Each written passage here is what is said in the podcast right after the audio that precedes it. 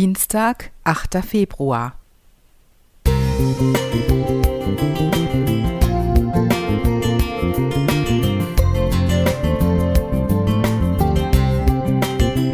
Ein kleiner Lichtblick für den Tag.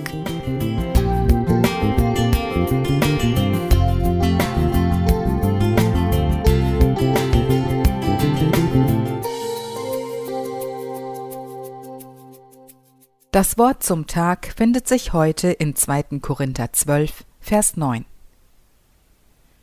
Und er, Jesus, hat zu mir gesagt, Lass dir an meiner Gnade genügen, denn meine Kraft vollendet sich in der Schwachheit.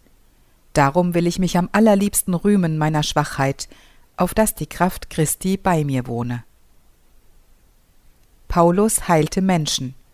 Er verbreitete das Evangelium und vollbrachte viele Wunder und dennoch war er selbst krank und wurde nicht geheilt. Er sollte sich an Gottes Gnade genügen lassen, steht im Korintherbrief, und so musste er mit dieser Einschränkung leben.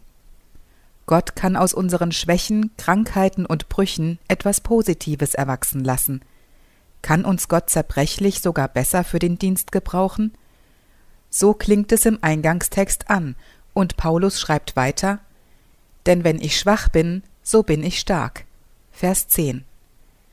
Doch egal, ob selbstverschuldet oder nicht, wir können alle Sorgen an Gott übergeben. Gott handelt zwar nicht so, dass alle Probleme mit einem Mal weg sind, der äußerliche Kampf geht weiter, aber er schenkt innerliche Ruhe und Hoffnung.